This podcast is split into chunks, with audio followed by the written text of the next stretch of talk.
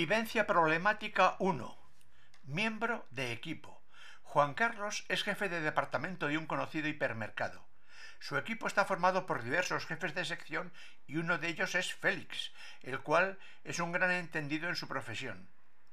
En un momento dado, Félix empieza a mostrar una actitud inadecuada ante el trabajo y su equipo, lo que plantea graves problemas dentro del departamento. A esto hay que añadir que Félix no ha cubierto los objetivos económicos este semestre. Todo esto coincide con la llegada de un nuevo director al centro. Se le pide varias veces a Félix que realice un cambio en su estrategia comercial, cosa que él se niega a hacer, mostrando rebeldía ante Juan Carlos y su director. Todo esto hace que la situación se vuelva insoportable. Juan Carlos decide tener una reunión con él para aclarar posturas y tomar una decisión para presentársela al director. La decisión del director está clara. A la calle. Después de casi cuatro horas de reunión con Félix, Juan Carlos se entera de lo siguiente. Félix es un mando comercial muy veterano, que comenzó en la compañía como profesional estrella. Sin embargo, la compañía no ha cumplido las expectativas que él tenía cuando llegó.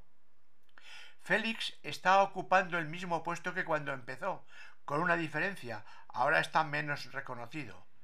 La impresión de Félix es que está desaprovechado, que ha sido engañado y lo que es peor, que nadie valora su esfuerzo inicial y lo mucho que aportó a la compañía cuando llegó.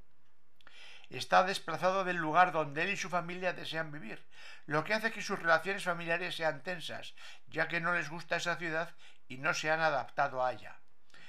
La relación de Félix con su plantilla es nefasta, le tienen pánico.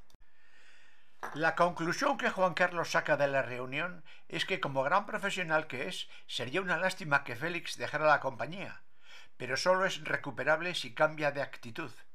El problema es que son tanto los aspectos negativos en la vida de Félix que ayudarle a cambiar de actitud y de forma de ver las cosas es realmente difícil. La propuesta que Juan Carlos se pasa al director del centro es 1. Compromiso por parte del interesado de cambiar de actitud. 2. Compromiso por parte de la compañía de facilitarle el trabajo a Félix lo más rápidamente posible a un lugar que convenza a su familia y en el que se sienta realizado con su labor. Dos preguntas para reflexionar y debatir. En un equipo, ¿quién es el principal responsable de fomentar una buena comunicación? 2. En un equipo, ¿cómo diferenciar lo importante del urgente? Dos conclusiones. La dirección de equipos exige llevar a cabo conversaciones personales y mensuales con todos y cada uno de los miembros, superando todas las dificultades que se puedan presentar. Y dos, a veces puede ser ya demasiado tarde. Gracias por la atención.